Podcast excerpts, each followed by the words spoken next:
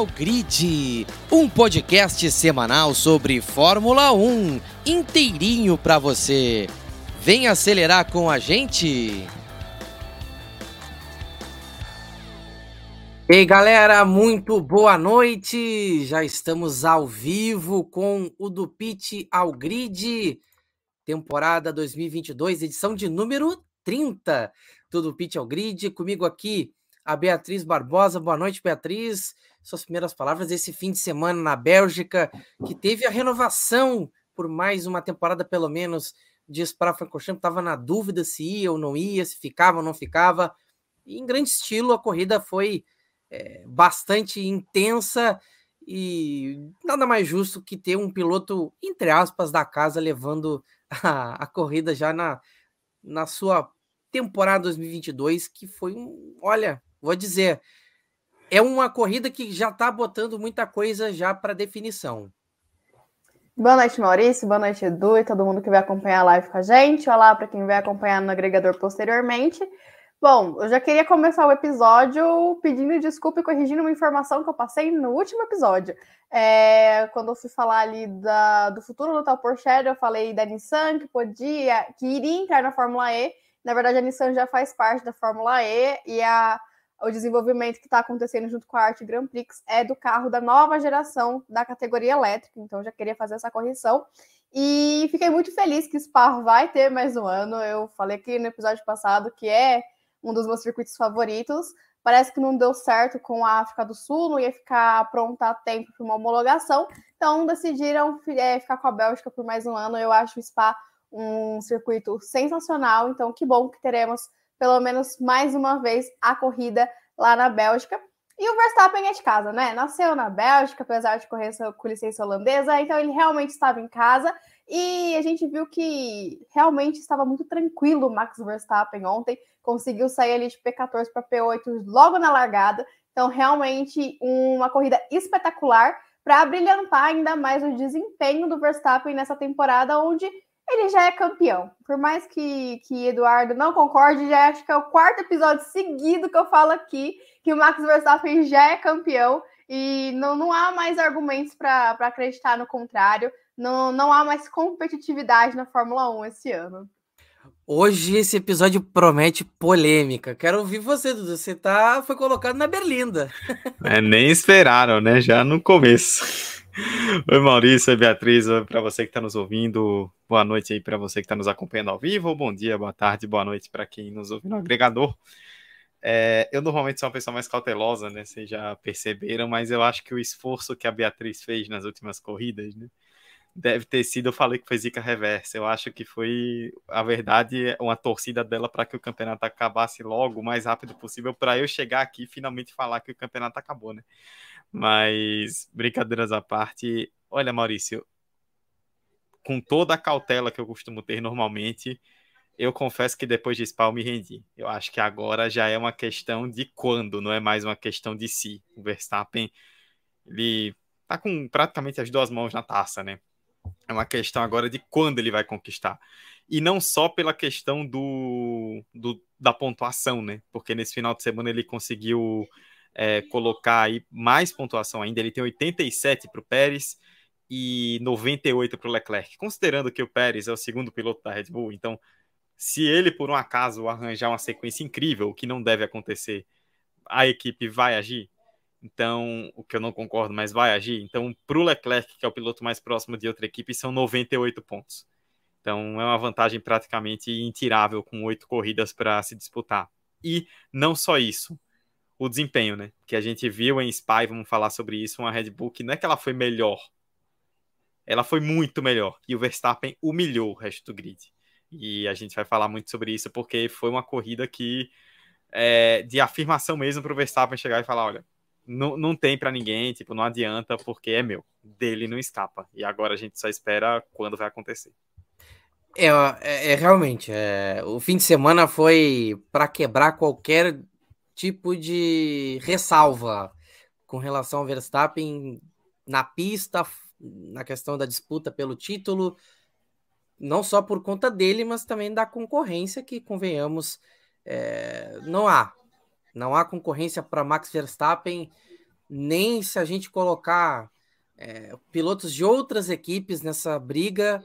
O único que é capaz de rivalizar com ele não tem um carro que é a altura sequer de ser o segundo melhor carro hoje. No ritmo de corrida, em classificação. Então, Hamilton seria o único piloto capaz de bater o Verstappen. Mas ele não está em condições de, de parear. É muito difícil. E você tratou questão de. Já é questão de quando, não mais de si. Então, Verstappen faz o papel de irresistível. Ele saiu de 14 para a vitória de número 29 na Fórmula 1, algo que é como, como dizem em inglês, é um statement que ele deixou na pista.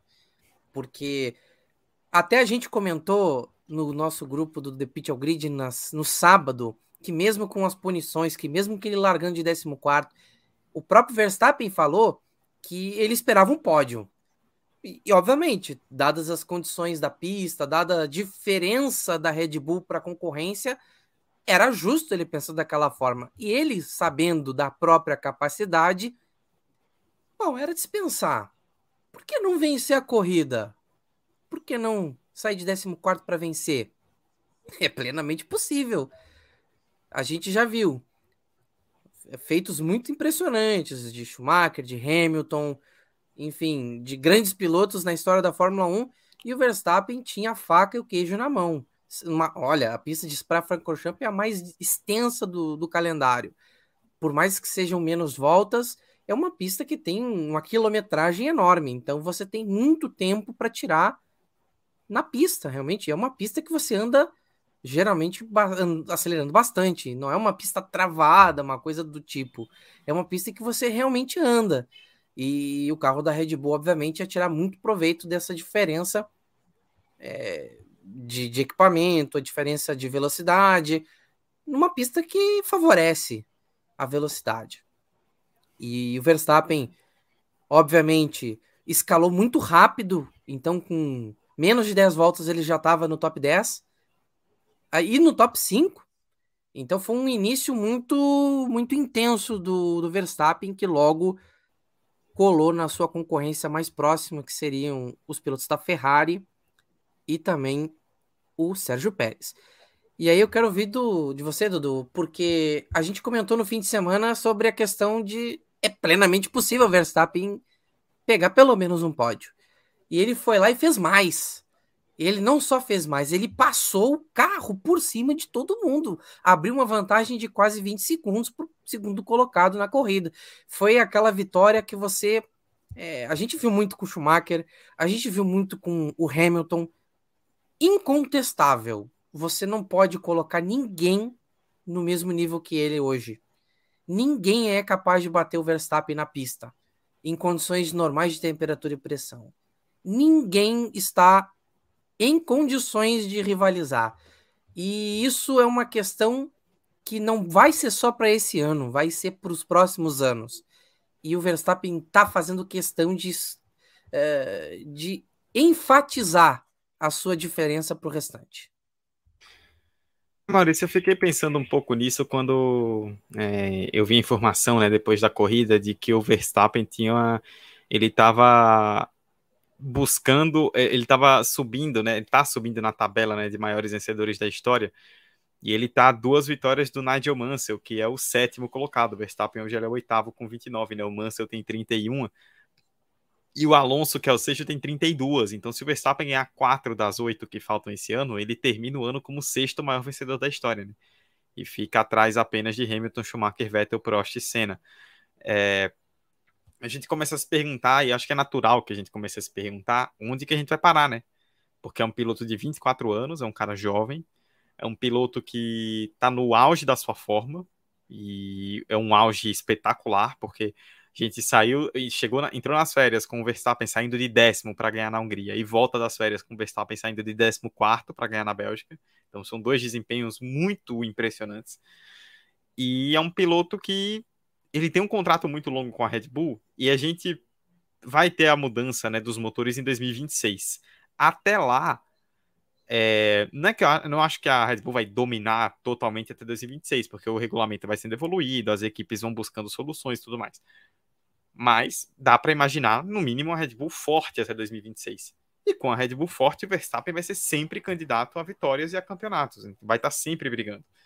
E uma coisa que me chama muita atenção, e me chamou a atenção também na Hungria, e eu volto a destacar isso na Bélgica, é como que o Verstappen ganha com naturalidade, né? ele sai de 14, que acabou sendo um 13, né? Que o Gasly largou do box, né? Então ele acabou já ganhando uma posição de brinde. E ele vai passando todo mundo. O pessoal até fez meme né, na internet que parecia videogame no modo fácil, né? Que o cara sai passando todo mundo. Porque foi mais ou menos isso, assim. Ele foi, ele ia passando depois do safety car, principalmente, né? Que ele relarga em oitavo ele assume a liderança, assim, ele vai chegando e ele não toma conhecimento de ninguém. E ele vai passando com uma naturalidade impressionante. É, é realmente.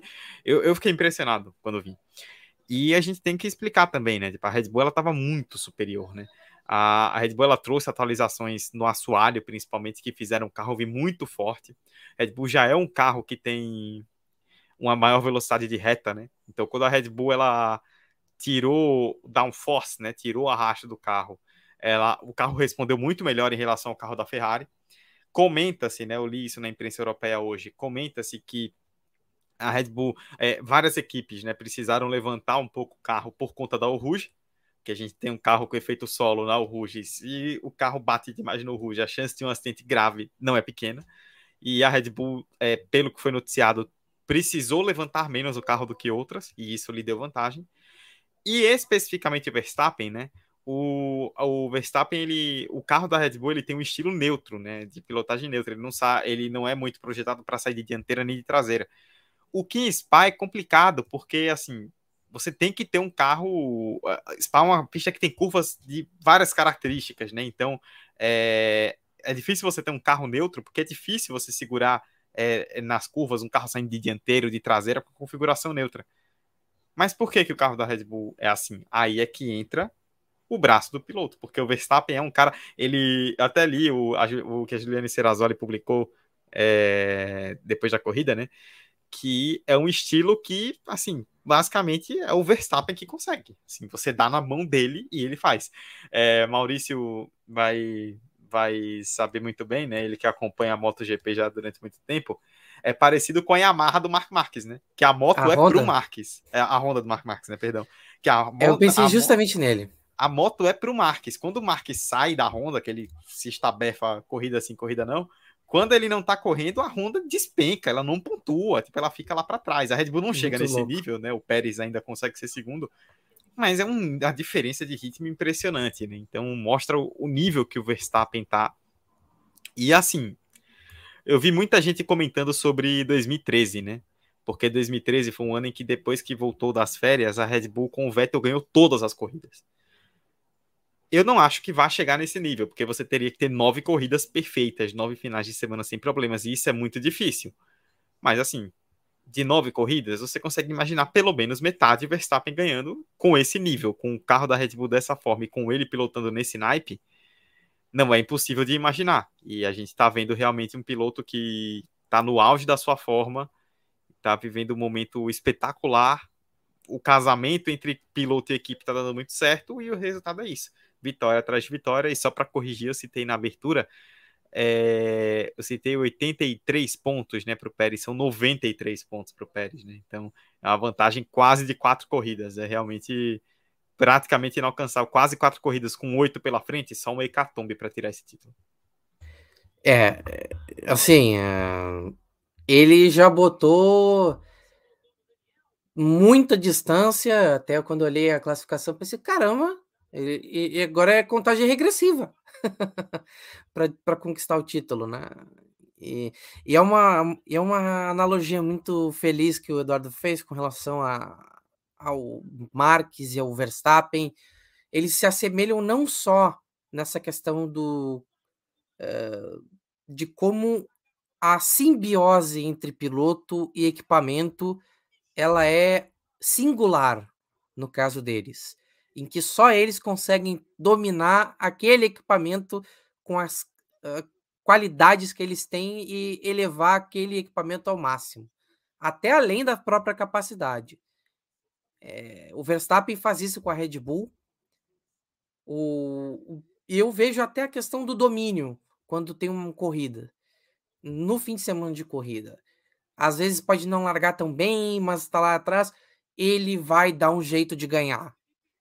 O, o Verstappen já está na fase de que pode acontecer uma tragédia e ele vai conseguir se virar e vai conseguir mitigar ou até vencer.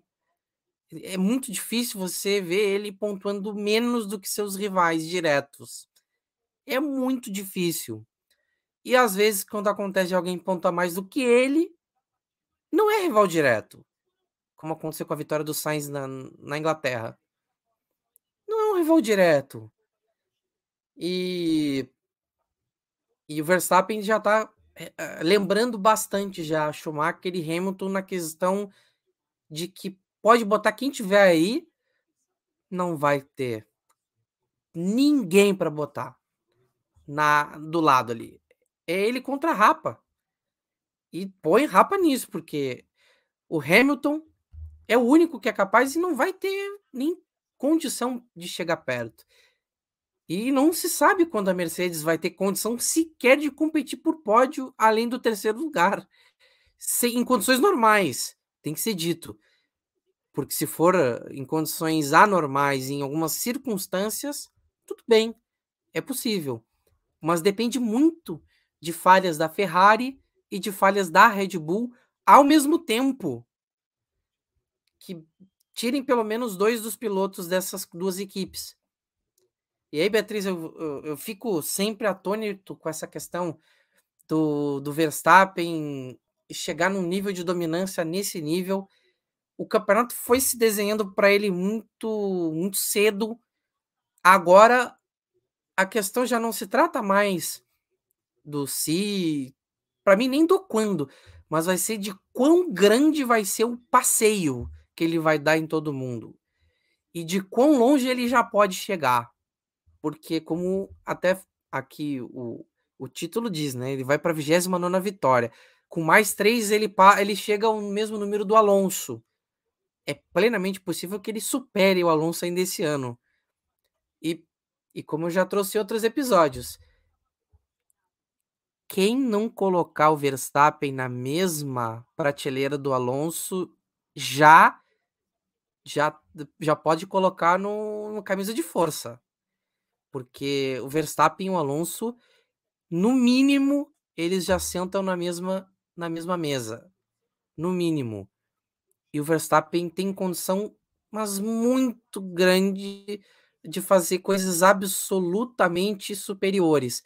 Ele lembra um pouco, não exatamente o Sebastian Vettel, porque o Vettel foi um fenômeno absurdo, mas o Verstappen ele chega nesse ponto de maturidade muito rápido e ele atinge esse nível alto, ele atinge o seu início de auge numa maturidade que eu talvez não tenha visto no Vettel. O Vettel demorou a entrar no, no, no prumo, ele demorou a ser um piloto maduro. E talvez não tenha conseguido ser ainda mais porque houve a mudança de regulamento em 2014. Mas eu queria ouvir de você sobre essa dominância do Verstappen que chegou num ponto que daqui a pouco vai ser todo mundo contra o Verstappen na torcida mesmo, já para tentar ver se quem é que vai conseguir ganhar alguma coisa aqui, porque ele não deixa ninguém ganhar. É, era inevitável que o Verstappen um dia chegaria nesse ponto, e concordo quando você diz que foi muito rápida essa ascensão dele. Porém, Talvez não de forma tão avassaladora quanto o Vettel, mas todo mundo sabia que o Verstappen era um fenômeno, é, principalmente pela forma que ele chegou na Fórmula 1. E isso faz dele um grande piloto. E da temporada passada para cá, o Verstappen ele, ele evoluiu muito na questão da maturidade. A gente viu um Verstappen que não, não, tinha, não tinha boas reações ao errar, que ainda tinha um comportamento um tanto quanto inadequado dentro das pistas.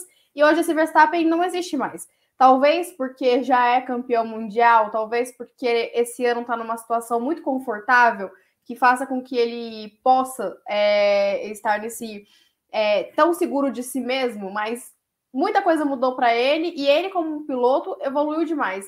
Essa vantagem dele é o resultado de um casamento que deu muito certo, que é dele com a Red Bull. A Red Bull entregou um carro muito bom para o Verstappen e um carro que é extremamente confiável.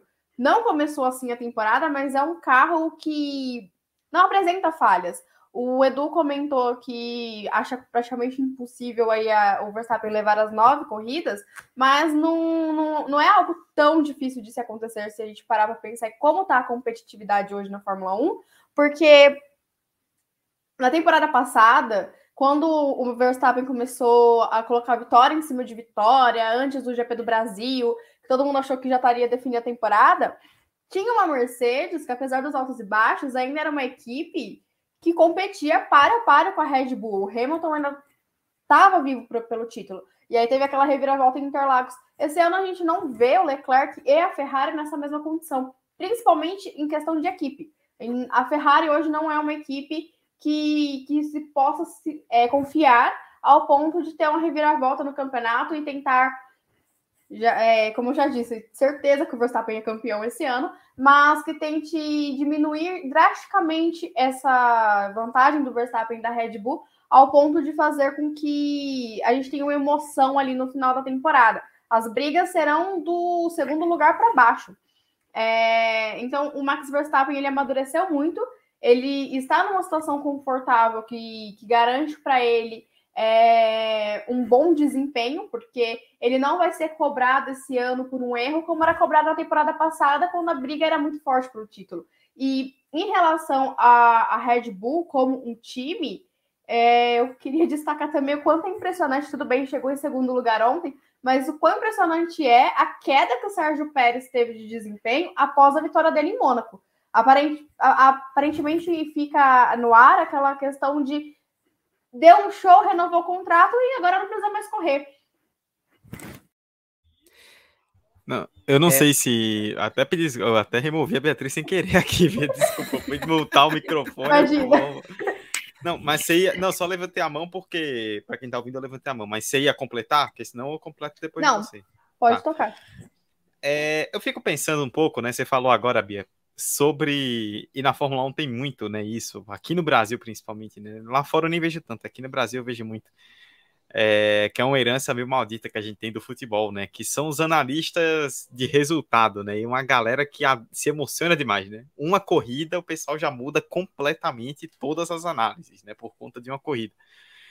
E eu fico lembrando, tá? Quando o Verstappen, quando o Pérez ganhou em Mônaco e o Verstappen chegou em quarto? Você lembra que ele ficou para ele ficou, ele chegou em te, é, na verdade ele ficou em terceiro, né? O Leclerc chegou em quarto, que teve problema, né? Mas o da estratégia, mas o Leclerc, o Verstappen chegou em terceiro, estava em quarto, chegou em terceiro. E na e teve uma corrida, acho que foi a corrida anterior a Mônaco, Miami, que o Verstappen, não, não foi Miami, que o Verstappen largou atrás do Pérez. É, se não, foi Espanha, né? Teve Espanha que teve a ordem de equipe e depois Mônaco, que foi a corrida em que o Pérez ganhou. E aí lembra muita gente discutindo, é, olha só o Pérez com esse novo carro, tá conseguindo bater de frente. Olha lá, o Verstappen tá sendo exposto pelo companheiro de equipe, não sei o quê. E depois dali o, o, o Pérez mais nada, tipo, é, eu, eu tô falando no sentido de que tipo calma lá com as análises, tá? Tipo, o Pérez foi muito bem, duas corridas, ficou à frente. Uma só, é, não disputou por uma ordem que não deveria ter acontecido, a gente bateu muito nela aqui. E a outra, ele venceu com autoridade. Mas calma, são duas corridas, o campeonato tem 23. E a gente imaginava, ó. A gente falava, ó, somos contra a ordem, a Red Bull tem que deixar brigar, mas a gente sabe que a longo prazo o Pérez não tem cacife para bater de frente. E faltam oito corridas, o Pérez está 93 pontos, 92 pontos atrás do, Verstappen, né? Acho que isso aí deixou muito claro, né? E a gente viu muita gente emocionada com as análises, assim como tem muita gente, muita gente falou depois das três primeiras corridas que a Ferrari ia dominar, muita gente depois das primeiras corridas falou que o Hamilton estava aposentado. O pessoal adora fazer umas previsões completamente do nada, né? Acho isso impressionante. Antes da gente trocar de assunto aqui na pauta, é, até o programa passado, quando a gente foi falar dos novos motores e entrada de montadoras na, na Fórmula 1, estava praticamente certo que Porsche e Red Bull seriam um time a partir de 2026. E hoje veio aí a notícia que talvez a Red Bull não esteja tão feliz com a Porsche tendo tanto poder dentro da equipe. E possa ser que em 2026 a parceria com a Honda, que vem dando muito certo, continue sendo é, a parceria com a Red Bull. Então pode ser que a gente tenha uma mudança. Na sexta-feira teve a entrada da Audi, a confirmada entrada da Audi, ainda não se sabe com quem, mas teve a confirmação e talvez a Porsche se azedar mesmo esse negócio com a Red Bull adia sua chegada na Fórmula 1. Então, realmente tem, pode ter uma reviravolta grande aí, envolvendo a Red Bull e também esse novo regulamento de motores para 2026, que talvez com bastante ressalva, possa ser o momento em que a gente vai entrar numa nova dominância, porque a Red Bull, por enquanto, não, não tem concorrentes realmente próximos. A Ferrari e a Mercedes elas estão brigando entre elas para ver quem pode ser essa concorrente da, da Red Bull. Enquanto isso, a Red Bull e o Verstappen vão sobrando no campeonato. É, é um fenômeno que, para quem torce é, para a equipe, é muito legal de se acompanhar para quem não torce, queria um campeonato mais competitivo, como foi ano passado, talvez não seja é, é tão legal, mas já falei isso aqui outras vezes e vou, volto a repetir. Independente se gostem ou não da pessoa Max Verstappen, é, não tem como não de, como deixar batido, passar batido o baita piloto que ele é. E tem que aproveitar, porque um cara desse é muito fora da curva e não é sempre que a gente tem um talento como o Verstappen é, dando um show nas pistas da, da Fórmula 1, ainda mais em uma, como foi na temporada passada, que teve a concorrência muito grande com o Hamilton. Seria bem interessante se o Hamilton tivesse um, um carro bom para manter o nível que foi o ano passado. Mas como não tem, aproveitem Max Verstappen, que, que deve ser campeão aí pelos próximos dois, três anos seguidos. Não duvido se isso acontecer. E se estabelecer cada vez mais aí no hall dos grandes da, da história da categoria. Agora você vê como, como a Beatriz ela tá levando a aposta, né? Ela veio cravando que o Verstappen ia ser campeão esperando eu cravar. Aí no dia que eu falo, ó, Verstappen não perde mais, ela não, Verstappen nos próximos dois, três anos. Eu, Calma, Beatriz, vamos um ano de cada vez. Mas só para constar, eu falei rapidamente, até o Milton aqui perguntou no chat, Milton Carlos, sobre o que aconteceu com o carro da Red Bull, né, para ter tanta performance. A gente comentou, né, Milton, no, no início do episódio, né, falando sobre a questão do, do arrasto, né, que o carro da Red Bull ele lida melhor com a com uma configuração de menos arrasto, e Spa exige uma configuração de menos arrasto por conta das retas, né? E aí a Red Bull conseguiu ter vantagem. Tem a questão que eu falei, né? Que a Auto Sport soltou, né? Que há muitas equipes precisaram levantar o carro depois da sexta-feira. Na sexta a gente viu carros quicando, né? Que a gente já não via há algum tempo. E as equipes precisaram levantar o carro para não bater o, o carro na Rouge, né? E com isso é, poder provocar acidentes. E a, a Red Bull não precisou levantar tanto em relação aos outros carros. E tem uma questão importante também, né? Que eu acabei é, eu citei também o acerto do carro, né? Um acerto mais neutro que o Verstappen consegue lidar bem. E uma questão que eu nem pontuei, né? Até trazer aqui novamente, que no domingo a gente viu temperaturas mais altas em relação à sexta e principalmente em relação ao sábado. E a, e a degradação dos pneus ela acabou sendo muito maior nos pneus traseiros do que nos dianteiros, né? Que é uma situação em que a em que a Red Bull acaba se favorecendo em relação à, à Ferrari, por exemplo. E aí, juntando isso tudo, juntando a habilidade do Verstappen que a gente citou, a, a própria preservação de pneus que ele teve, é, juntando tudo isso aí, foi uma combinação fatal. E a Beatriz falou sobre essa evolução do Verstappen, né? Isso ficou muito claro para mim nas largadas das duas últimas corridas. No GP da Hungria, você vai rever a largada, ele larga em décimo, ele não ganha nenhuma posição. Você percebe claramente o Verstappen tirando o pé na reta. Ele vê o espaço, tenta atacar, ele tira o pé. Ele percebe que ali não vai dar. E depois na Bélgica, né? Agora, assim, ele ganha cinco posições, né? Que ele larga em décimo quarto, mas o Gasly foi pro box, largou do box, né? Ele ganha cinco posições mas na, no começo, ali na primeira, as, nas primeiras curvas, até o Ruge, ele vai muito cauteloso. Você vê, ele dá até uma tiradinha de pé, ele evita ficar em confusão, e ele mesmo falou sobre isso, ó. A maior dificuldade do início seria ficar longe da confusão, porque ali no bolo você tá mais sujeito. A partir daí, o carro já tava, já, já iria fluir melhor. E aí, logo na primeira volta, já depois das primeiras curvas, quando o grid se estabiliza um pouco mais, ele já começa a ultrapassar todo mundo. E aí o, o resto a gente acabou vendo depois na pista. É verdade, é verdade. Aqui os comentários da galera. Aqui o Milton ainda falando qual será a próxima reclamação da Mercedes para alterar o regulamento. Boa noite do Júnior Ribeiro, grande abraço para o Júnior. Aqui a Gislaine Gomes Verstappen já está se preparando para o tricampeonato, também deu seu boa noite. O boletim do Paddock, boa noite também. Que grande presença. Também a Luiz mandando boa noite a todos nós. Então, agora é hora de falar sério. A gente já sabia que em algum momento esse assunto voltaria. Quem tem a Ferrari de amiga não precisa de inimigo. O, o, o Leclerc vai estampar isso na, no seu motorhome porque, bom, o Carlos Sainz não se ajuda. Isso já é um fato que a gente está acostumado a ver, né? É um, é um bom piloto, mas na hora do pega para capar, não dá para contar com ele. E quem poderia salvar a Ferrari? A Ferrari dá um jeito de atrapalhar a todo momento, que é o caso do Leclerc. Até foi bastante irônico o texto dele no pós-corrida, é, lamentando, mas sempre com aquele tom é, até um tanto sádico, assim, o próprio humor do, do Leclerc, mas a Ferrari é inqualificável o que ela fez de novo com o Leclerc. Inclusive, já começou errando, não digo errando, mas já começou desfavorecendo o Carlos Sainz na estratégia dos pneus já na largada. Ele foi o único do top 10 a largar com pneu macio. O outro tinha sido Verstappen, para o primeiro que tinha pneu macio além dele. E o Carlos Sainz, no ritmo de corrida, realmente não aguentou as Red Bull. Mas o que falar da Ferrari com relação ao Charles Leclerc, que tentou escalar o grid e na, nas últimas voltas eles botaram ele para trocar pneu para fazer voltar mais rápida e ele caiu atrás do Alonso e no final das contas nada deu certo. Pois é, né, Maurício? A Ferrari ela é complicada, né? Porque eu tava terminando a corrida, né, de ontem e pensando, pô, pelo menos a Ferrari, assim, pelo menos na corrida de hoje, a Ferrari não fez nenhuma, com perdão do português, uma grande cagada, né? Tipo, ficou atrás da Red Bull no ritmo, a Red Bull tava muito mais forte e não tinha muito o que fazer. Aí me aprontaram aquilo que fizeram com, com a parada do Leclerc no final, né? Tinha que terminar. É, a Ferrari já tinha tido um problema no sábado, né? Vocês vão lembrar na classificação que o Leclerc até reclamou no rádio, né? Porque questionou no rádio, na verdade, porque a Ferrari, já sabendo que o Leclerc seria punido, né? E largaria lá atrás, mandou o Leclerc para a pista com pneus novos, né?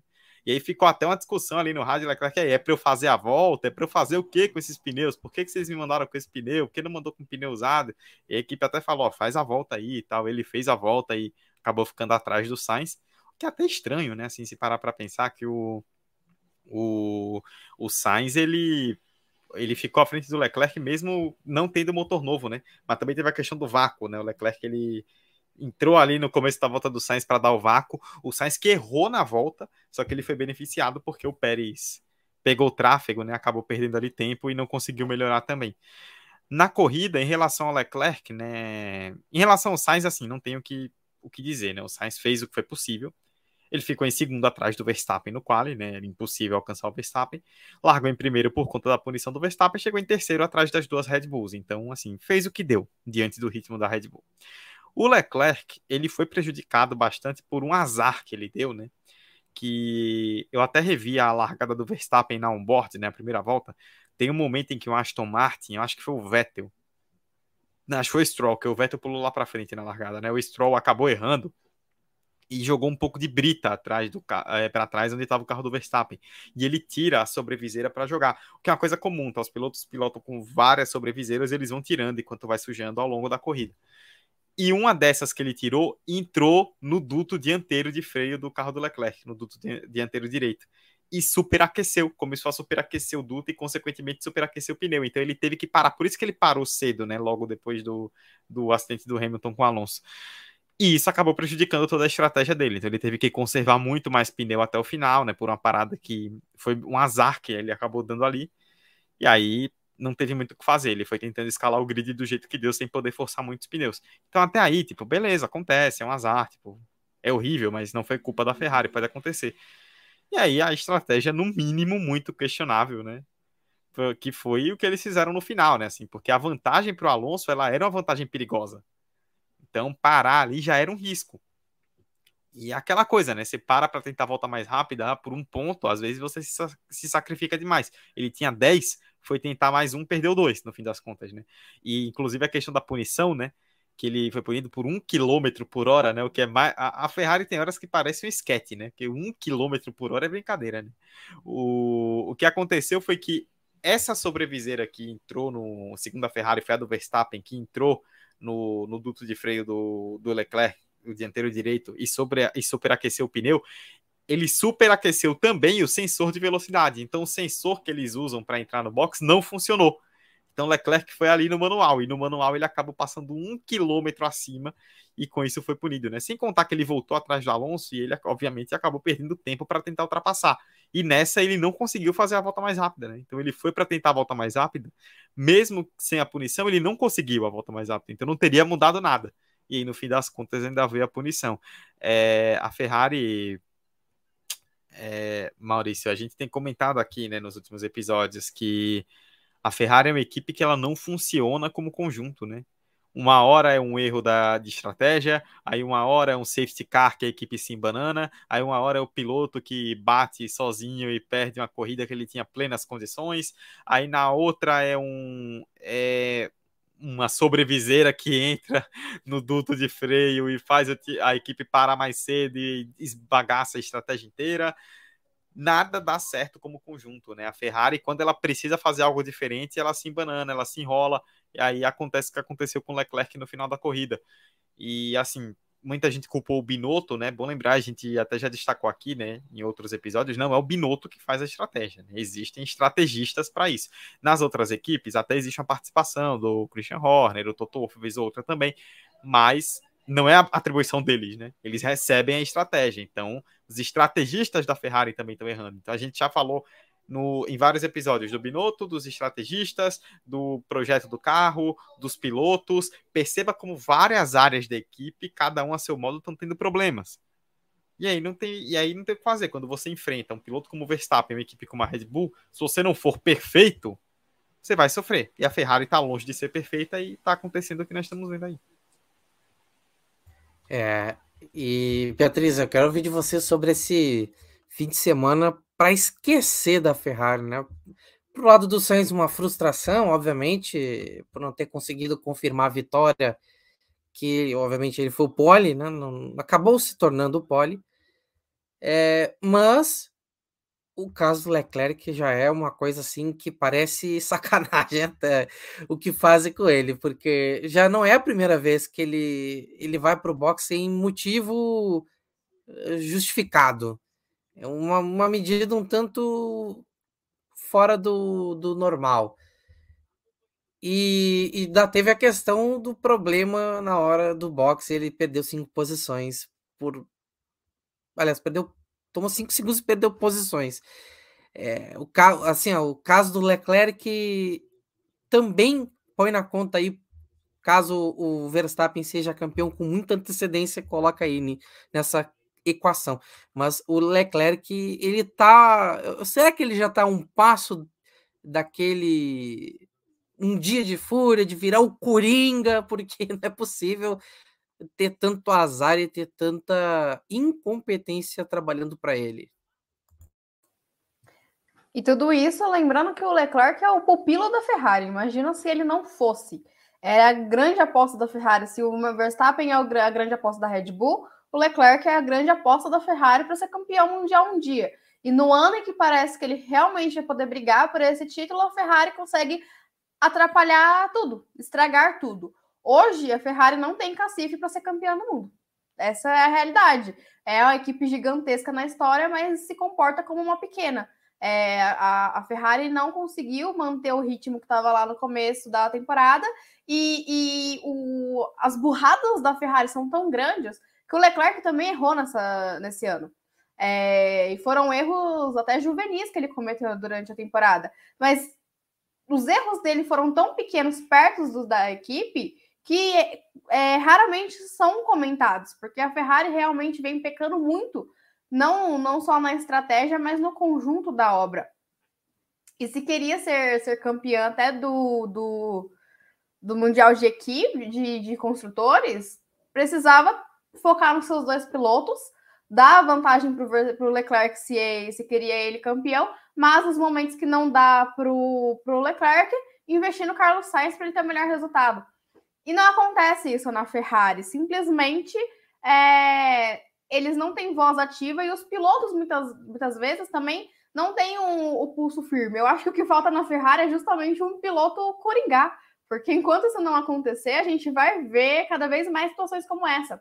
E no caso do, do Leclerc, antes da pausa da, para as férias de agosto, o Binotto tinha dito que, é, apesar de confiar nos softwares que fazem ali as previsões de estratégia, ele ia passar a escutar mais os seus pilotos por conta de outra ocasião.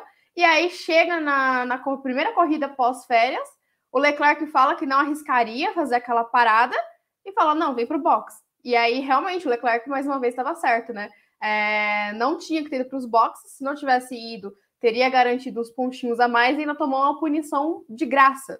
Então, assim, quando, quando o Edu fala que a Ferrari realmente não tinha feito nenhuma grande burrada, ela precisou se coroar, né? Porque a Ferrari é o tipo de equipe que a gente só elogia quando acaba a corrida e às vezes olhe lá.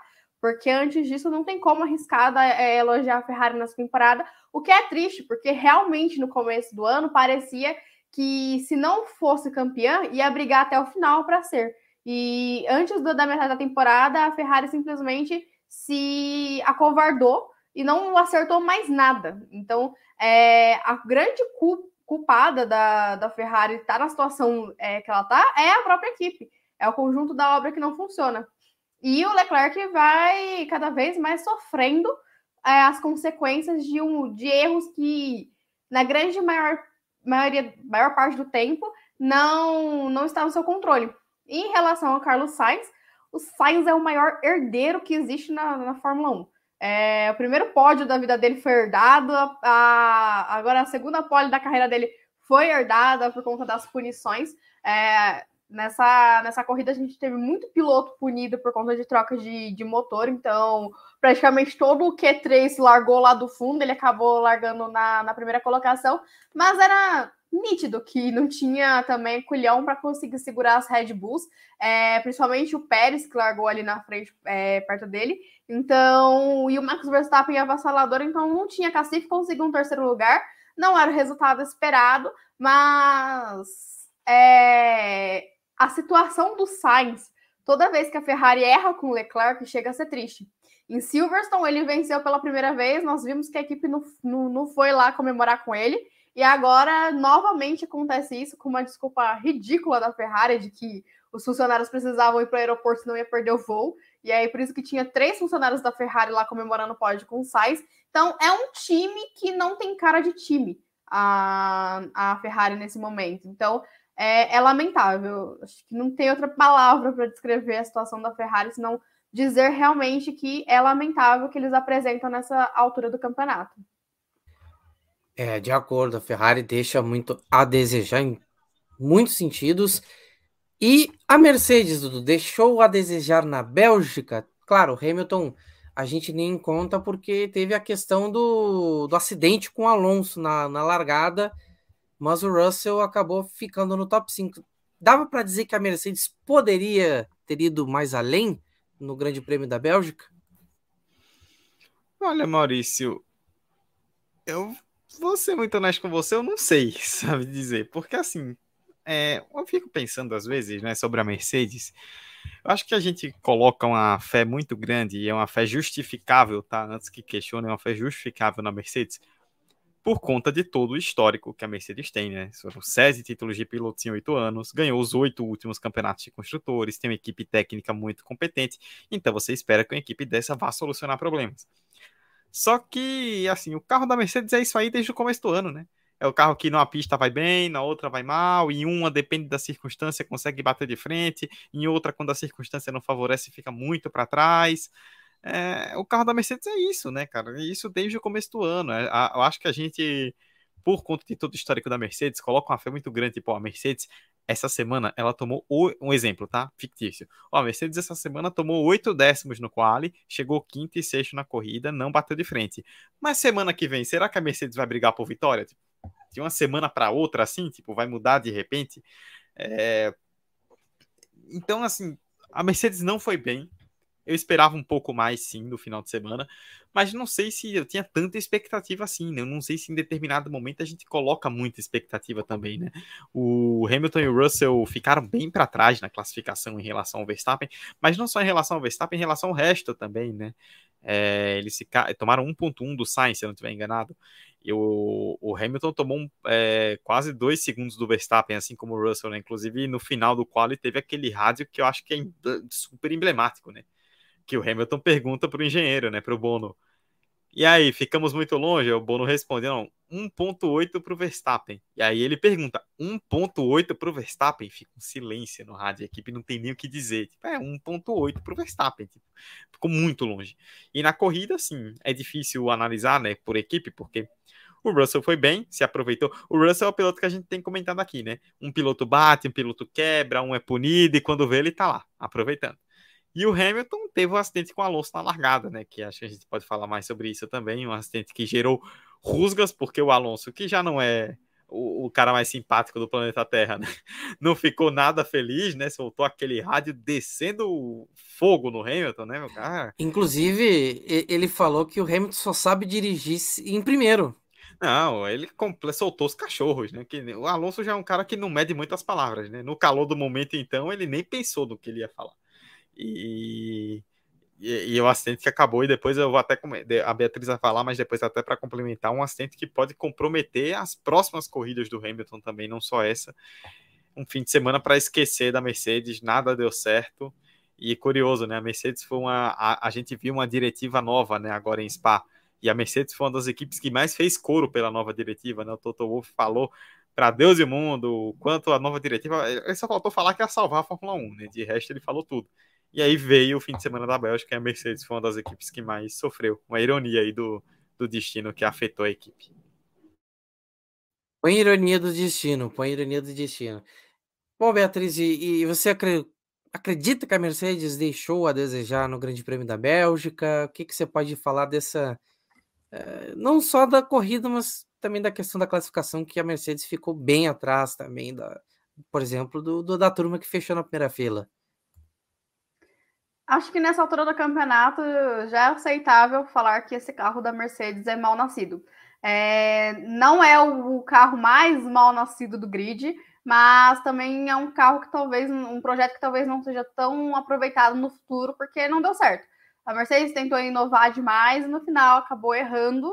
Não, acho que não tem nenhum problema em admitir isso nessa altura do campeonato, mas essa diretiva que eles insistiram tanto para ser aplicada, no caso, aumentar ali os 15 milímetros no carro para que para que é, diminuísse ali os kicks, não funcionou muito bem para a Mercedes e acabou beneficiando a Red Bull. É, esse ano, essa temporada tá tão lamentável para a Ferrari, não, para a Mercedes, que até quando ela acha que vai se dar bem, ela favorece a rival. Então, é, é um, vive um momento muito delicado. E a Mercedes ela tem sorte que, apesar de dos, dos pesares, todas as é, adversidades que é, surgiram no caminho, ela tem uma dupla muito boa de pilotos. A gente já ressaltou isso muitas vezes aqui, que às vezes conseguem tirar leite de pedra, que é o caso do Russell. É, fora ali o abandono em Silverstone, ele conseguiu se manter no top 5. Acho que não teve nenhuma corrida até agora que ele terminou fora do top 5, a não, é, a não ser que ele não terminou no caso. E é um piloto que está estreando na, na, Mercedes, então vindo de uma equipe muito ruim que era a Williams, pega um carro que não é o melhor da Mercedes, talvez o pior da era híbrida, mas consegue muitos bons resultados e hoje é o quinto colocado na classificação, atrás apenas dos pilotos das duas líderes aí da, da temporada. Então, realmente tem muita sorte de ter uma dupla muito talentosa. Mas é, em relação ao Hamilton, ele errou ali ontem naquele é, incidente com o Alonso, é, acabou saindo da prova. Não foi o primeiro abandono do Hamilton na temporada, é importante ressaltar isso. Apesar dele ter começado a temporada cheio de altos e baixos, não conseguindo pontuar tanto quanto o Russell, é, vinha sendo muito consistente, não tinha abandonado, aconteceu pela primeira vez, mas aquele rádio do Alonso foi um tanto quanto exagerado, né? Foi no calor do momento. Mas, assim, padrão Alonso de ser e falando no Fernando Alonso, ele estava bem afiado ontem, né? Durante todo o final de semana, mas ontem ele estava bem afiado. é, no grid, disparou contra a Ferrari, disparou contra o Hamilton, realmente estava empolgado o Fernando Alonso, que foi bombardeado de perguntas por conta da, da sua saída da, da Aston Martin, da, Aston Martin não, da, da Alpine para a Aston Martin.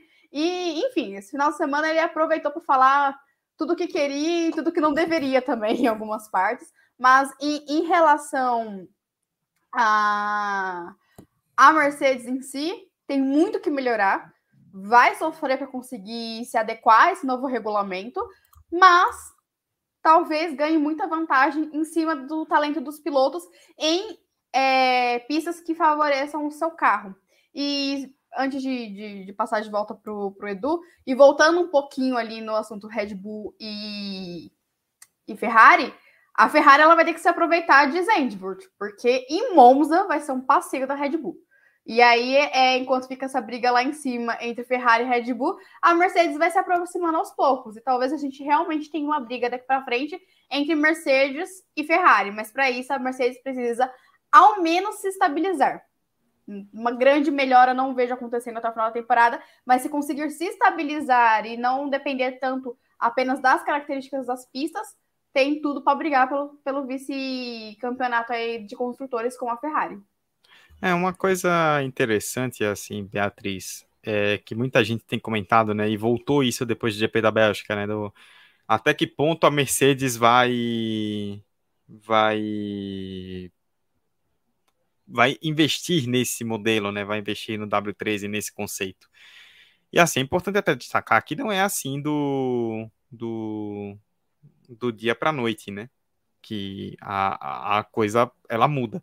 Porque o que acontece é mais ou menos o seguinte: a Mercedes, ela primeiro precisa, ela acredita que ainda pode render com esse carro, né?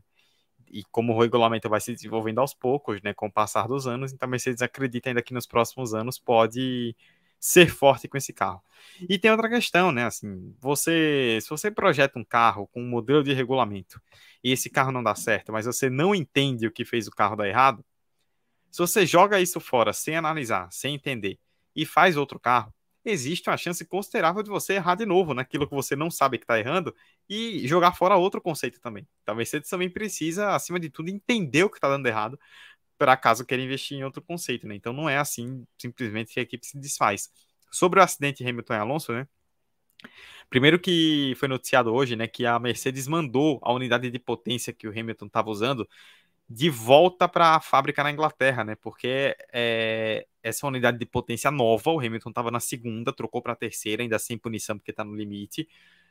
Nova, estava usando pela primeira vez na Bélgica e ela pode ter sido danificada na queda do carro, né? Naquela queda que o Hamilton alça um voo, né? Quando ele cai com tudo, pode ter causado um problema. Se for o caso, a Mercedes teria que trocar. E além de jogar fora uma unidade com uma corrida, aí chegaria na quarta e ainda teria uma punição numa pista como a Holanda que é muito difícil de ultrapassar. Então, seria um prejuízo incalculável para a Mercedes. E sobre o acidente também, né? A FIA explicou depois por que não puniu, né? Porque é um acidente, como acidente de primeira volta, né? A FIA destacou que acidente de primeira volta ela costuma olhar com outros olhos porque é muita movimentação, muito carro ali dividindo curva no mesmo espaço, e também o Hamilton abandonou, né? Então isso acabou facilitando ali a situação. E o Hamilton ele levou um aviso, né? Um warning, né? Um, um, uma reprimenda ali dos comissários porque ele não foi para o centro médico, né? Ele até disse que sentiu dores nas costas, mas não foi para o centro médico. E isso é uma coisa importante. Eu li alguns veículos falando sobre isso, né? Que a FIA ela tem tomado com essa nova gestão do Sulayen algumas medidas mais. Como é que eu posso dizer? Algumas medidas mais. É, mais rígidas em relação aos pilotos, né? A gente discutiu aqui a questão das joias algum tempo atrás, os piercings, é, falamos das punições, né? Que algumas têm sido mais rígidas para a FIA tá tentando uma imagem totalmente rígida para jogar fora qualquer resquício de dualidade que restou com as enrolações do Masi, né? E isso também é um recado, né? Tipo, não foi se não foi para o centro médico, toma reprimenda. Então, assim, a FIA está deixando muito claro de várias formas que qualquer atitude que não seja tolerada, ela não vai pensar duas vezes antes de punir. Se é certo ou errado, aí depende de cada atitude e a gente vai discutir cada contexto aqui. Mas fato é que a FIA está decidida a não dar nenhuma colher de chá para os pilotos depois do que aconteceu no ano passado. Pois é, e destacar também a corrida da Alpine, tanto com Alonso quanto com Ocon, botou para quebrar. E a McLaren, a gente não tem nem o que comentar, né? Nem Norris e nem o. Eh, como eu posso caracterizar? Nem o. Eh, o saído, o saído Daniel Ricardo conseguindo fazer muita coisa. Beatriz, você já está pronta para falar? Eu quero ouvir de você já. Você pode dizer dessa, das duas equipes. Eu ia fazer a graça que o Ricardo já acionou o modo que é resultado parte para o Piastre. Mas, enfim. É... Nem sabe se o Piastre vai estar na McLaren, mas enfim. É, a questão da, da Alpine, ela veio com um ritmo muito bom. O Ocon foi outro piloto que conseguiu uma corrida de recuperação. E talvez a ultrapassagem mais bonita da prova de ontem tenha sido o Ocon, que fez uma ultrapassagem dupla espetacular. Ele é um piloto que é, tem essa característica de vir mais discreto, não aparece tanto na transmissão. Quando você vai ver, já conseguiu algumas boas posições, sempre brigando por, por alguns pontinhos. Inclusive, esse ano está na frente do Fernando Alonso, 13 pontos aí de, de vantagem. Ele é o oitavo colocado na classificação. Então, dentro do que o carro da Alpine é, traz, ele consegue bons resultados.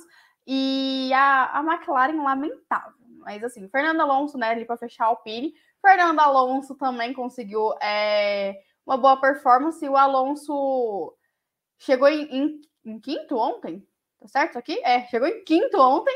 E é um piloto que é muito consistente. Fernando Alonso, por mais que até eu mesma brinque que não quer se aposentar nunca, que já deu a vez dele. Ele ainda entrega bastante resultado na Fórmula 1 e é um piloto que, quando está inspirado, é maravilhoso ainda assistir Fernando Alonso pilotar. Agora, em relação à McLaren, decline é pouco para o que está acontecendo com essa equipe. A McLaren simplesmente não tem mais ritmo. O carro não consegue desenvolver e o, os pilotos falando sério agora, Daniel Ricardo foi demitido aí da, da McLaren, chegou em comum acordo, né? Mas já estava desligado da equipe muito antes de um anúncio oficial. É, o que não cria um clima bom, e ele que é um piloto que já não se adaptava, o carro não se adaptava a ele, nem ele ao carro. É, só a pilotagem dele simplesmente não fluía com esse carro da McLaren e conseguiu a proeza de ficar atrás na corrida de ontem é, das duas AlphaTauri, que a AlphaTauri não está rendendo esse ano, ficou atrás das duas Aston Martin e também atrás do Joe. Ele foi o 15 colocado, mas o, o, Norris, que sempre briga pelo menos por um pontinho, nem isso conseguiu na, na corrida de ontem, é, foi o 12 colocado, então, assim, é uma situação que, que beira o ridículo. A McLaren se envolve muito em, em muitas polêmicas fora da pista e na hora do vamos ver que é a competição, ela acaba deixando a desejar e não consegue criar um carro realmente eficaz para brigar é, onde ela estava brigando até o ano passado, que era ali pelo terceiro, quarto lugar no campeonato de construtores. Então, é uma situação lamentável e não, não se vê discutindo na, na McLaren que sai na imprensa como vai resolver essa questão do, do desenvolvimento e do desempenho do carro. A gente vê a McLaren envolvida em várias polêmicas. Hoje mesmo teve, como o pessoal do Twitter carinhosamente estava falando, audiência de custódia de Oscar Piastri. É, tem três dias aí para ser resolvido, não saiu o resultado hoje, mas está tendo essa discussão aí com o pessoal que revisa contrato para a FIA para saber quem vai ficar com, com o Piastri, se é a McLaren ou se é a Alpine. As duas são concorrentes diretas no campeonato, também estão com esse embrólio aí para saber quem fica com o, o atual campeão da Fórmula 2. Então, acho que a McLaren para a próxima temporada evite um pouco menos as polêmicas fora da pista para tentar ter desempenho dentro da, da categoria. E a Alpine, se continuar desse, nesse crescimento que vem tendo, tem tudo aí para, quem sabe, tentar brigar por coisas mais altas nos próximos anos, nos próximos anos, dentro desse regulamento, porque aparentemente foi um carro que nasceu de uma forma boa. Então, se conseguir desenvolver isso de uma forma melhor, quem sabe não briga ali com as três primeiras do campeonato num futuro, né? Não mais nessa temporada. Pois é, pois é. E eu queria destacar do restante do grid dois nomes. Sebastian Vettel e Alexander Albon, que pontuaram nesse Grande Prêmio da Bélgica. O Vettel, por um certo tempo, chegou a estar em sexto na corrida, antes do seu primeiro pit stop. mas o álbum, é, Dudu, ele é o Mr. Consistência pela Williams. Sebastian Vettel parece que depois que se aposentou tirou um certo peso das costas e está começando a aparecer um pouquinho mais de novo. Mas eu acho que do restante do grid, esses dois já são os grandes destaques de fato, né? Exatamente, Maurício. É só para poder pontuar rapidamente sobre McLaren e Alpine, né? A McLaren é uma equipe que a gente tem destacado até em outras lives, né? Já há algum tempo, que é uma equipe muito sensível, né? Uma equipe que uma mudança de pista, uma mudança de, de configuração, dependendo do que é necessário, faz o carro ir para frente ou despencar de maneira absurda, né? Foi o caso desse final de semana, né? A, McLaren é uma equipe, a McLaren é uma equipe que quando lida com pistas de alta velocidade, né, que você precisa tirar arrasto, o carro não responde Enquanto a Alpine é o contrário, né? Vira um foguete de reta e o carro vai lá para as cabeças. Foi o que aconteceu nesse final de semana. É, o Norris acabou sendo prejudicado também, os dois, né? Norris e Ricardo, que ficaram presos atrás do álbum, né? Que o álbum segurou todo mundo e aí é, acabaram não conseguindo evoluir. Mas destacar, assim, o Ricardo, que, assim, não é pegando no pé, não é perseguição, nem nada, mas, assim, o Norris teve punição e largou lá atrás, né? E o Norris chegou à frente do Ricardo. Então, realmente complicado o que o desempenho que o Ricardo está tendo. Sobre esses dois aí que você citou, Maurício, eu vou destacar principalmente o álbum, né? Porque ele foi um grande nome do final de semana, né? Conseguiu colocar o Williams no Q3, largou em sexto por conta das punições, né? Ele ficou em nono, mas com as punições ele largou em sexto. Fez uma corrida muito boa ali diante do que a Williams lhe permite. E a Williams, como já é um carro ruim, não tem nada a perder, né? tirou todo o arrasto aerodinâmico, aerodinâmico, perdão. Então o carro virou um foguete de reta. E aí o álbum conseguia botar velocidade nas retas, criou aquele trenzinho de DRS atrás dele, ninguém passava ninguém, e ele foi segurando todo mundo. E numa dessa acabou indo parar em décimo. Né? Então foi realmente um grande final de semana do álbum. O Vettel também fez um final de semana muito legal, ele, uma corrida muito legal. Ele se aproveitou muito. O Vettel, na verdade, ele foi mal no sábado, né? Caiu no Q1 mas ele subiu é, com as punições, ele foi parar em décimo, se não estiver enganado, com as punições. Você vê quando, como ele subiu, quanta gente foi punida. E na largada ali, com toda aquela confusão, Hamilton Alonso, ele se aproveitou foi parar em quinto, né? E aí acabou fazendo a corrida consistente, chegou em oitavo, né? Ele perdeu posição, ele estando em quinto, né? Ele perdeu posição para as duas Alpines e para a Ferrari, que é absolutamente normal pelo carro da Aston Martin. Mas de resto ele conseguiu fazer uma corrida interessante. É, e é legal, né, ver o Vettel fazer boas corridas, porque a gente tá indo aí para a despedida dele, esse tour de despedida do Vettel, né, digamos assim. E é legal que ele que ele consiga fazer boas corridas e se despedir de... Opa, agora sim, motor aqui, se despedir de uma forma mais digna, né? É, e Beatriz, o que que você tá Vamos lá então, Beatriz, você tá querendo fazer um comentário do meio do pelotão, quero ouvir você. Bom, o o destaque aí pro Vettel e pro, pro álbum é mais que merecido. Uma coisa que eu fiquei com a impressão depois desse final de semana é que a Aston Martin, já vim observando isso, mas acho que ficou claro esse final de semana, que a Aston Martin ela não tem ritmo de classificação, tanto que cai frequentemente os dois pilotos no Q1. Raridade é quando passa do Q1. Mas quando ela consegue alguma boa posição, por alguma, é, é, por alguma adversidade, ela tem um ritmo bacana para tentar brigar pelos pontos. Então, talvez é melhorando na classificação, a Aston Martin possa finalmente apresentar o projeto parece encantar tanta gente que conseguiu levar, Vettel e agora conseguiu levar o Alonso. E queria destacar também que nesse final de semana foi a centésima corrida do Gasly na, Alfa, é, na Fórmula 1 e largou do, do, do, dos boxes e conseguiu chegar no nono lugar, garante dois pontinhos. A AlphaTauri que vem tendo uma temporada tenebrosa de ruim, mas que teve, pelo pelo menos conseguiu chegar na zona de pontuação na sua centésima corrida. O Gasly, que aparentemente agora é o principal alvo da Alpine para ocupar a vaga que era do Alonso, né? Esse, essa pequena grande questão aí ainda assombra o grid e o nome do Gasly veio hoje, ganhou força aí como principal candidato. É, caso a Alpine realmente perca o Oscar Piastri, eles querem investir o dinheiro aí que vai ganhar, porque é uma grana boa que vai vir da McLaren para a Alpine, é, investir no Gasly, ficar numa situação confortável.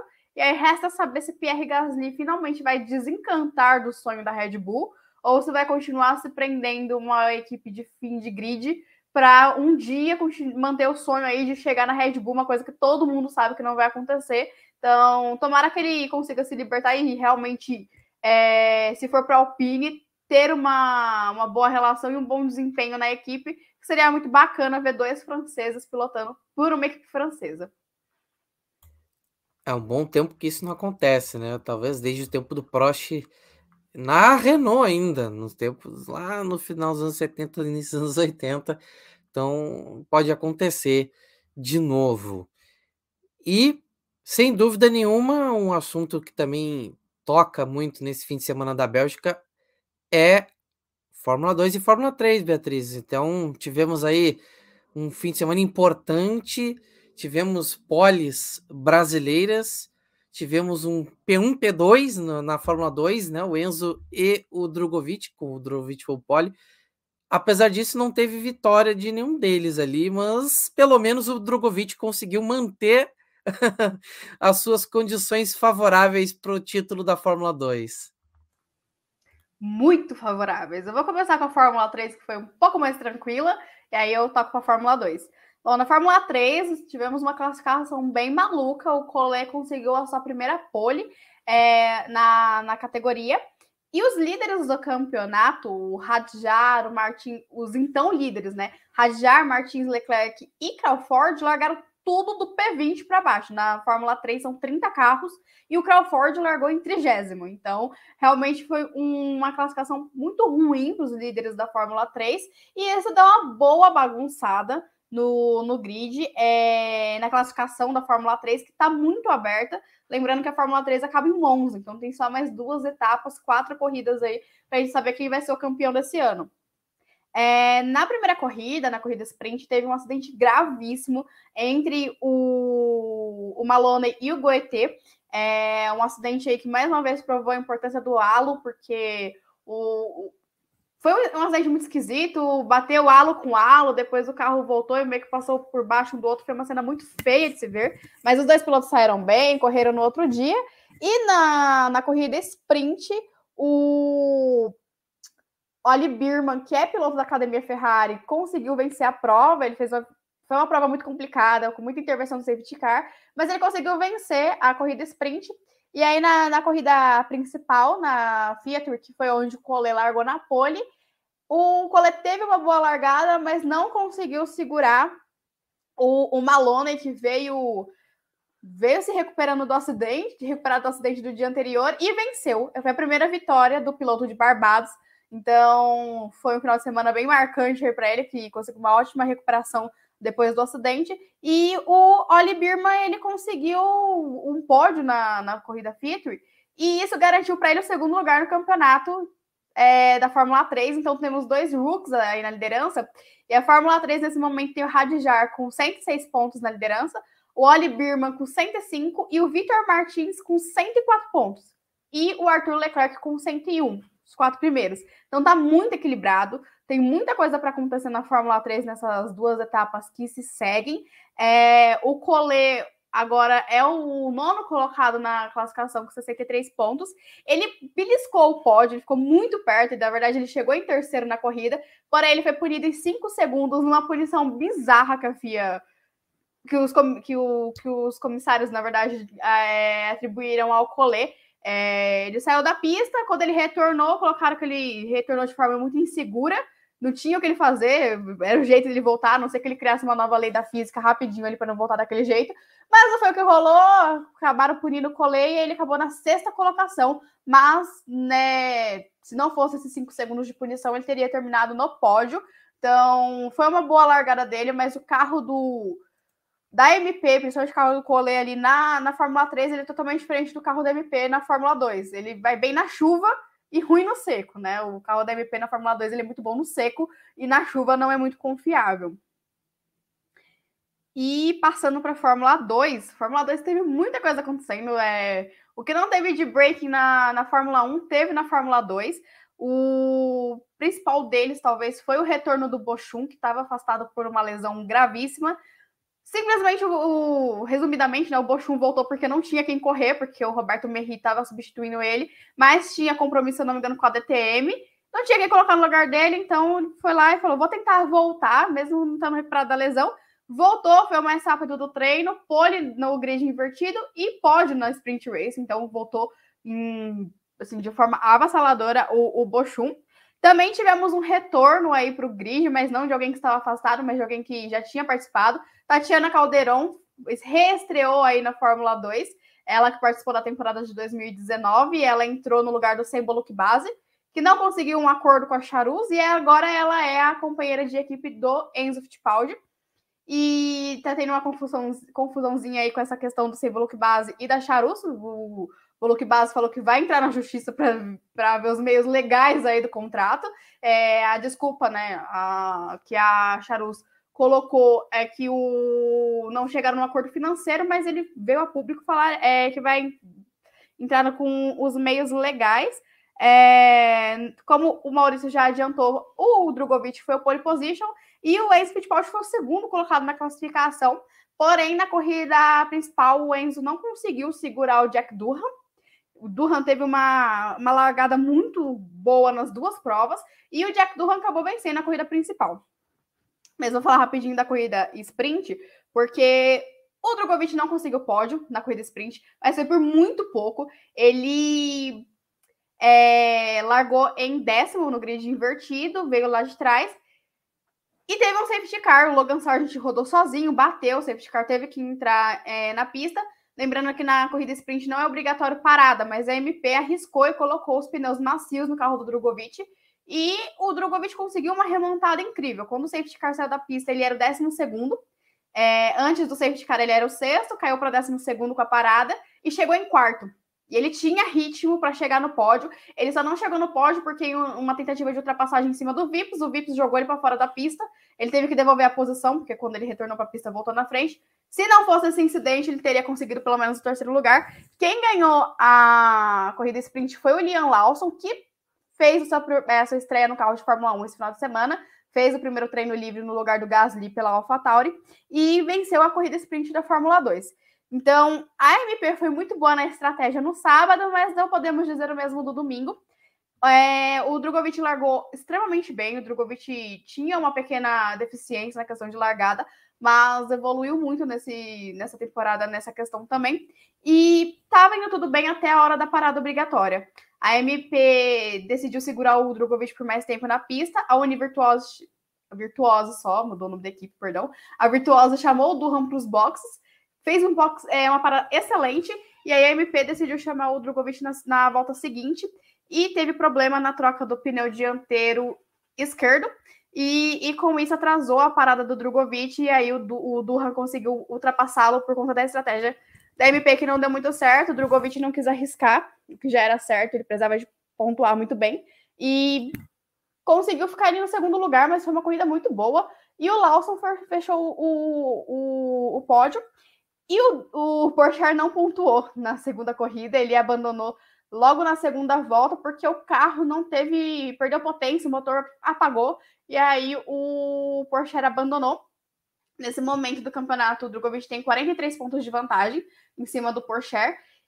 E tem chances matemáticas aí de ser campeão já na, na próxima rodada. Ele precisaria fazer ganhar as duas corridas e fazer uma volta mais rápida e aí já não teria mais chances do Porsche se o Porsche zerar as duas provas, é bem importante ressaltar isso. Se o Porsche não pontuar, o Drugo vencer as duas corridas e marcar uma volta mais rápida, ele já é campeão na Holanda, porque temos 117 pontos em jogo e ele abriria aí 79 pontos de vantagem, restando mais 77 para serem disputados. Então, realmente, Drogovic pode ser campeão já na próxima rodada difícil, mas não impossível. E também aqui para fechar, o Fittipaldi ele caiu na classificação é, depois desse final de semana. Ele teve uma punição na corrida de ontem, ele terminou em quinto, mas caiu para décimo por conta de um, uma disputa com o Lawson. Ele foi é, considerado culpado ali é, pelo lance, então acabou perdendo pontos. Ele estava em quarto lugar na tabela, mas agora é o sexto lugar, é o sexto colocado com 101 pontos. O Durham assumiu ali a quarta colocação, subiu para 121 pontos e o Lawson também passou o Fittipaldi. Agora ele tem 114 pontos. Quem não teve também um bom final de semana foi o Logan Sargent, que estava sendo cotado até para vaga para Fórmula 1 por certas pessoas desse podcast, e não conseguiu um bom, de, um bom desempenho. É, e o Durra encostou, tá só oito pontos aí é, de distância do, do Logan Sargent. Então, apesar do campeonato em si, o campeão já está bem definido ali, né? A gente torce aí para que esteja mesmo, mas assim, esteja bem caminhado para o Drogovic. Aí tem algumas disputas interessantes, principalmente para pilotos que buscam a superlicença, que é o caso do Durra, do Sargent e até do Fittipaldi. E aí, Dudu, esse fim de semana da Fórmula 2, o que, que você tem para contar da gente? É, Maurício, é, rapidamente, né, que a Beatriz ela sempre faz um panorama muito completo, então acho que é, tem pouco a pontuar, né? Primeiro, muito legal a gente ver brasileiros se destacando tão bem, né? A gente viu uma sexta-feira que foi uma sexta-feira levada pelos brasileiros, né? Com o Collet fazendo a pole na Fórmula 3, o Fittipaldi, o, o Drogovic e o Fittipaldi fazendo segunda fila na, na Fórmula 2. É, sobre a Fórmula 2, né? O, o Drogovic, é, ele até certo ponto as coisas têm dado muito certo para ele, né? Porque quando parece que ele não vai ter um fim de semana legal, os rivais também acabam tendo problemas e ele consegue se dar bem. E o que ele fez na segunda corrida, né? No final, com o safety car ultrapassando muita gente ali, foi sensacional, né? O Drogovic ele tá num nível muito alto. A gente espera que ele consiga brigar pelo menos por uma vaga aí na Fórmula 1, porque talento para isso ele tem, ele merece. E a Fórmula 3, a Beatriz já mesmo destacou como que os primeiros colocados eles estão todos separados por uma diferença mínima, né? A gente tem tudo para ver aí. E a Fórmula 3 não vai para Abu Dhabi, né? Então acaba já em Monza, então a gente vai ver dois finais de semana aí que o circo vai pegar fogo, que piloto de base, né? A gente que acompanha conhece que piloto de base já não costuma ter muito escrúpulo para fazer qualquer coisa, né? Ainda mais com quatro brigando por uma diferença mínima, a chance de saírem na porrada na pista é considerável. Principalmente na Fórmula 3. Exatamente. Galerinha, estamos então chegando na nossa reta final. Bom, Momento de considerações finais, Dudu. Estamos aí, então, nos encaminhando para mais um fim de semana cumprido. Depois temos a sequência da temporada. E vem muito pela frente ainda, tem muita emoção por chegar. Também a definição do Piastre. Tem outros assuntos a serem ainda trazidos, né? Outros temas que podem se desenvolver nessa semana, né? Vamos lá, suas considerações finais. É isso, Maurício. Muito obrigado a você, a Beatriz, a todo mundo que nos acompanhou aqui no YouTube, que nos ouviu no agregador. É, só para destacar, né? É, a Beatriz pontuou no começo, né? Spa renovou o contrato, é, vai voltar à Fórmula 1 em 2023, mas não se animem demais, tá? Isso não quer dizer que Spa está super garantida. É, Spa estava muito balançada, né, por conta das N questões que a gente já discutiu aqui, desses novos parâmetros aí para corridas da Liberty. É, China e África do Sul, né? Eram duas corridas que estavam muito cotadas para entrar, né? Com a saída de Spa, só que cada um a seu modo, né? A África do Sul por conta do circuito de Kyalami, a China por conta da questão da política de Covid do país. É, cada um a seu modo, são duas corridas que ainda é, é, param sobre a incerteza, né? Ainda há uma incerteza sobre o que vai ser. E aí, no fim das contas, por conta disso, também tiveram as manifestações dos pilotos. A Liberty achou por bem renovar, né, o contrato por mais um ano, né?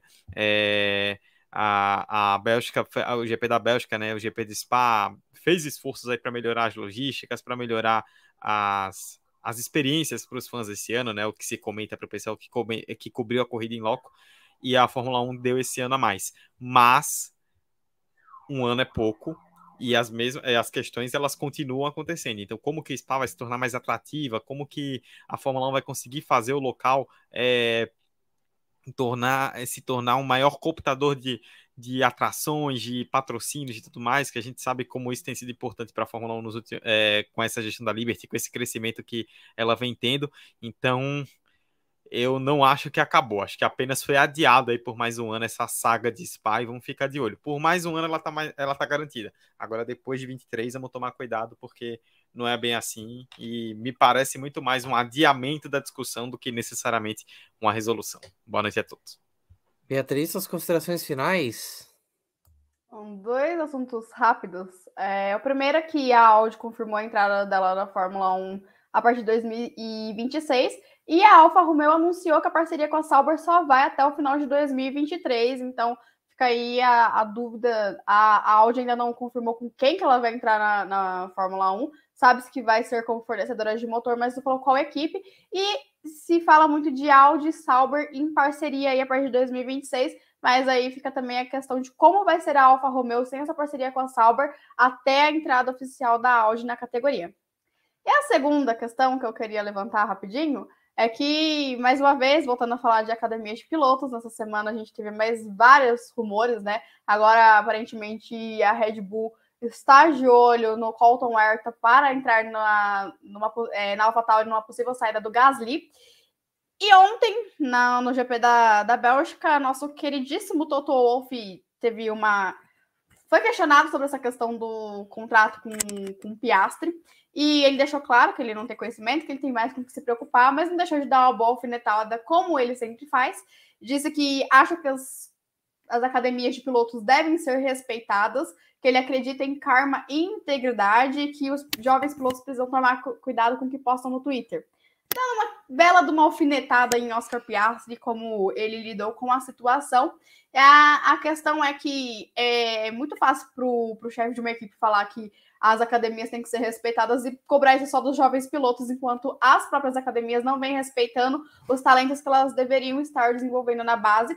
E acredito que, como ele tem mais, como ele bem mesmo destacou, ele tem mais que, que se preocupar ao invés de ficar dando pitaco aí na academia alheia, ele poderia tomar conta, uma conta melhor aí da sua própria academia, né? Saber onde ele vai enfiar o Nick De Vries, onde ele vai colocar Frederic Veste daqui uns anos, o próprio Kimi Antonelli, que acho que ele ganharia mais do que ficar falando do que ele não sabe, do que, que ele não tem conhecimento, porque chega uma hora que a gente tem que cortar o assunto de certas pessoas, por, porque a academia, eu já falei aqui, por minha academia de piloto acabava, seria muito mais vantajoso para os pilotos, para as equipes, mas já que insistem em manter os programas, que eles exijam respeito não só dos pilotos, mas que eles saibam respeitar também os talentos, porque não foi de graça que essa situação com a Alpine e o Piastri se, de, se desenhou, e postei isso até no Twitter do Paddock hoje, que quem ainda acredita que o Alpine foi vítima do Piastri e ainda não entendeu como funcionam as negociações, é, esse mundo de negócios dentro da, da Fórmula 1.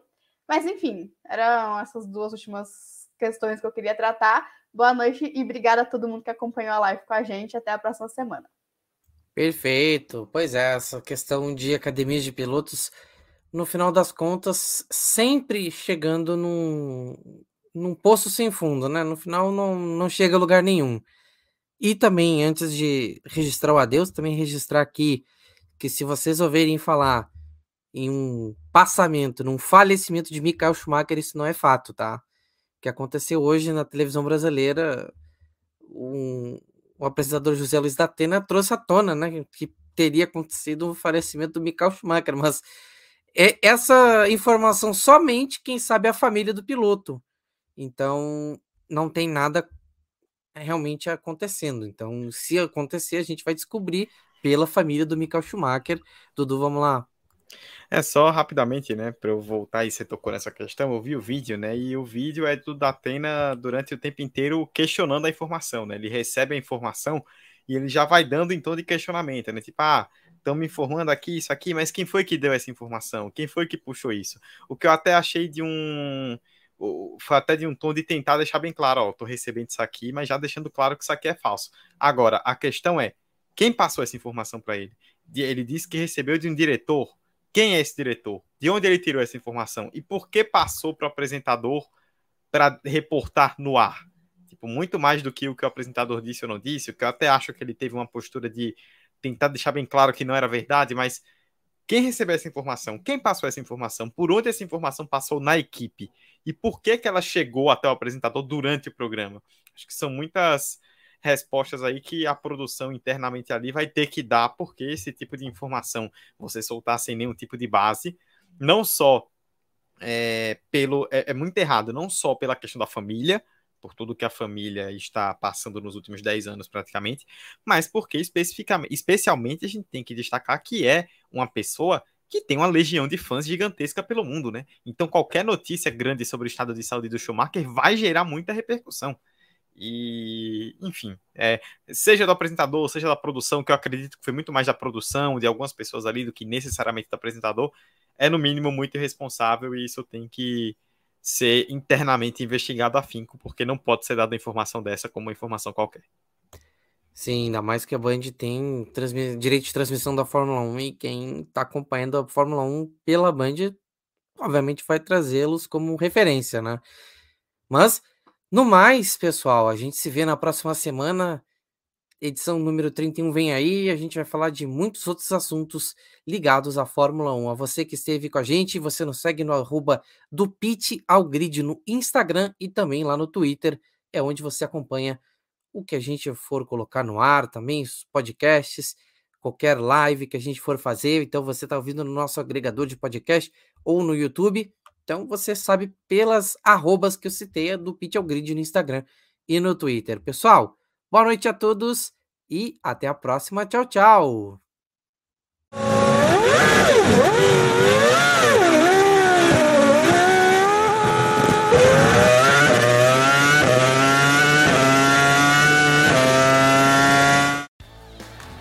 Pit ao Grid, um podcast semanal sobre Fórmula 1, inteirinho para você. Vem acelerar com a gente!